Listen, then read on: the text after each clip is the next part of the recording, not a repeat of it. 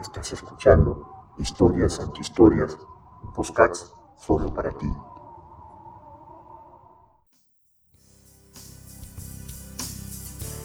¿Qué tal amigos de Historias Antihistoria? Un saludo cordial.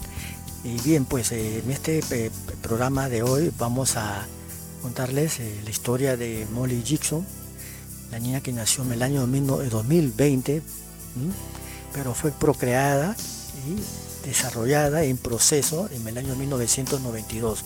¿Cómo es eso? Bueno, ese es el caso de los embriones congelados, ¿no? Adopción de embriones. Cómo nace esta niña, ¿no? Como este sistema, ¿no? Gracias a, un organismo sin fin de lucro que almacena estos embriones. Bueno, bueno, sin más eh, preámbulos, eh, bueno, vamos con el podcast y este programa que va a estar muy bueno, interesante. Sean bienvenidos. ¿sí?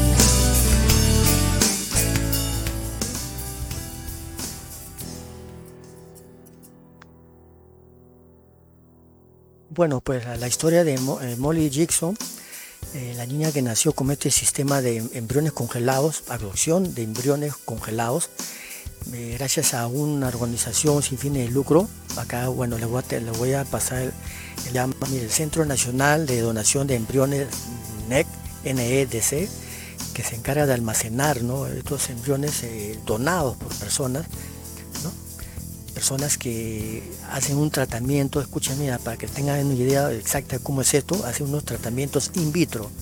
¿Qué son estos tratamientos? Eh, son la fecundación del óvulo como el espermatozoide, ¿no?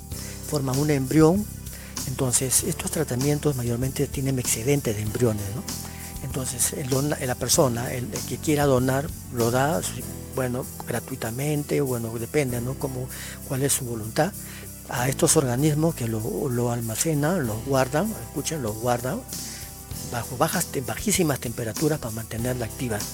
Porque llama la atención en la comunidad médica este caso de Molly Jackson, porque es el mayor tiempo de duración que se pueda mantener vivo el embrión activo, 27 años. Increíble, ¿no? 27 años. Miren, ella nació en 1900, pero ella nació en 2020 pero estuvo en proceso desde 1992. Su madre, su madre nació en, 1990. Ella es mayor por dos años, no tiene 29 años. Eh, Molly, eh, bueno, también tiene su hermana que también eh, nació con este mismo procedimiento, embriones congelados. bueno, tiene, tiene los mismos rasgos porque son, son del mismo donante pueden creer ustedes, del mismo donante. Eh, llevar a cabo esta, esta, este tratamiento para la familia Jackson fue increíble. Tina y Ben Jackson eh, se encontraban ¿no? Eh, muy apesadumbrados por no poder tener hijos, no poder tener hijos, no sabían qué hacer, tenían cinco años en este, en este ida y vuelta tratando y luchando contra viento y marea para poder tener hijos, traer hijos a este mundo fueron contactados a este, este organismo ¿no? Eh, sin fines de lucro, sin fines de lucro cristiano. Y ellos le dan la posibilidad ¿no? de tratar de adoptar embriones, embriones congelados. Bueno, ellos ah, cuando les ofrecieron esta alternativa, aceptaron, tuvieron dos posibilidades, ¿no? de que podrían saber ¿no? quiénes eran los donantes o mantener en reserva quiénes son las personas, ¿no? de los embriones. ¿no? Y, cuando encontraron la base de datos cómo eran sus ojos, su cabello, su piel, la altura, ¿no? la corpulencia, de, bueno, escogieron ¿no? a unos donantes, pero no, no ellos no, saben quiénes son, ¿no? Y eso, eso queda en el anonimato, no pueden, ellos no, no pueden saber quiénes, quiénes son, o sea que con identidad, mejor dicho. Pueden saber ¿no? los rasgos eh, físicos, pero no más allá de la identidad de las personas. Y logran eh, tener a, a, Molly, ¿no? Molly Jackson. ¿Por qué llama la atención? Vuelvo a recalcar, porque eso es, ha, ha, estado Molly en un laboratorio durante 27 años. O sea que tuvo 27 años en el laboratorio ella. Literalmente, eh, la madre tiene 29, ella tiene 27 años es lo sorprendente la ciencia, no lo que nos depara, lo que nos ofrece en la actualidad, algo sorprendente.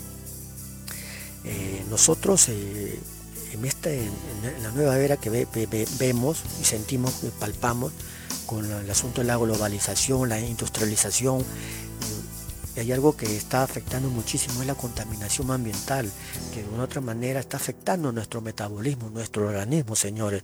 La infertilidad perdón, déjame, estoy viendo acá una cosa que me incomoda.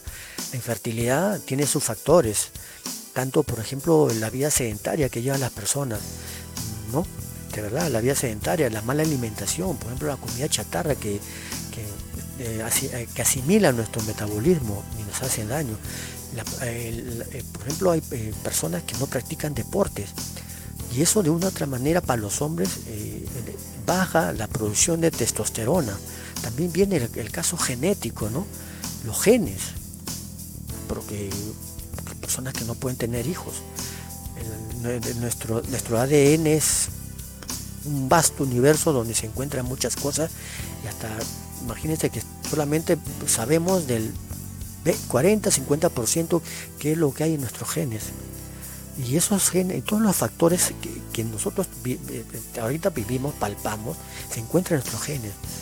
Podría ser eso también de que la infertilidad, que puede ser una cosa genética, pero una de las cosas que se está viendo y se está comprobando es el medio ambiente, nuestra forma de vida, el sedentarismo que nos está afectando. Hay que tener mucho cuidado con eso, señores. Eh, no llegamos a tratar de eh, no, eh, no adoptar embriones, ¿no? Esto en cualquier momento llega para Latinoamérica, nuestro, bueno, nuestro continente, sería algo ¿no? Eh, novedoso, porque bueno, yo que sepa que hasta no escucho casos de personas que hayan adoptado embriones, ¿no? Por ejemplo, eh, eh, repito la historia, ¿no? Los embriones congelados son frutos de, ¿no? del tratamiento in vitro, de que personas que realizan, efectúan este método y tienen excedentes de embriones y otros embriones los donan mantienen el anonimato y, bueno, y, nacen, ¿no? como el caso de, de Molly Jackson, ¿no? una cosa sorprendente. ¿no? Eh, hay que recalcar que todo este, estos casos es muy, muy sorprendente, de verdad. Nos llama mucho la atención eh, cómo, la ciencia nos ofrece estas cosas. ¿no? Como yo muchas veces he hablado en, muchos podcasts, la ciencia no tiene límites movemos en la imagen, ¿no? que, estamos eh, eh, palpando cosas gigantes, como por ejemplo este asunto de la, eh, pues les digo, por ejemplo, la inteligencia artificial, la inteligencia artificial está abarcando muchas cosas, muchas, muchas amplitudes grandes. No se puede imaginar la, inteligencia artificial ya, ya, está influyendo, en nuestras vidas de verdad, está influyendo en nuestra vida. Usted no se puede imaginar hasta dónde puede llegar todo eso. Pero bueno, pues, eh, hay que asimilarla de una otra manera. Que todo es para bien del bien de la humanidad, ¿no? Con el caso que hablamos de los embriones congelados, la adopción de embriones, todo es para bienestar de la humanidad, ¿no? Todo es algo eh, bueno porque no puede pasar.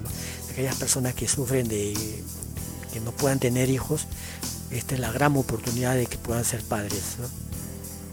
Bien, mis amigos, me despido de ustedes y a continuación vamos a dejarle un avance de nuestro podcast. Eh, este es, este es un video eh, grabado en simultáneo para YouTube y para también para el programa de podcast de, audio. Bueno, yo me despido de ustedes, muchísimas gracias por su atención de verdad. Bueno, lo dejo con el avance de nuestro siguiente podcast. Muchas gracias.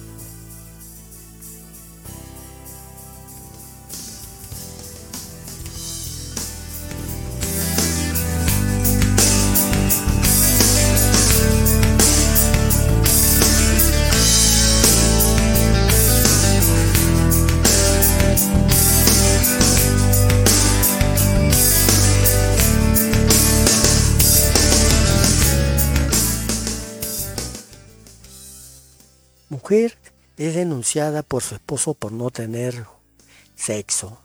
Hombre demanda a su esposa, ¿no? Por no, complacerla y no darle lo que le, bueno, por lo que una, pareja de, de esposo normal, ¿no? Eh, complacerla en la cama, tener sexo. Pero el hombre denuncia y, procedió su caso, ¿no? Y la mujer eh, apela, apela al gobierno. Un, unos dime direte de, de, esta pareja esposo que es increíble, es un, un, caso insólito. Bueno, bueno, eso lo vamos a ver en, nuestro, en el siguiente podcast, ¿no? También en YouTube lo veremos. Bueno, espero que se suscriban a este canal de YouTube, mis amigos. suscríbanse, suscríbanse también acá en nuestro podcast, en la plataforma de Spotify, Anchor, eh, Apple Podcast y muchas plataformas más. ¿ah? Que no se la pierda que va a estar interesantísimo. Interesante, ¿verdad? Eh, me despido de ustedes, un gusto muy grande, cuídense mucho. Chao, chao, chao, chao. ¿Sí?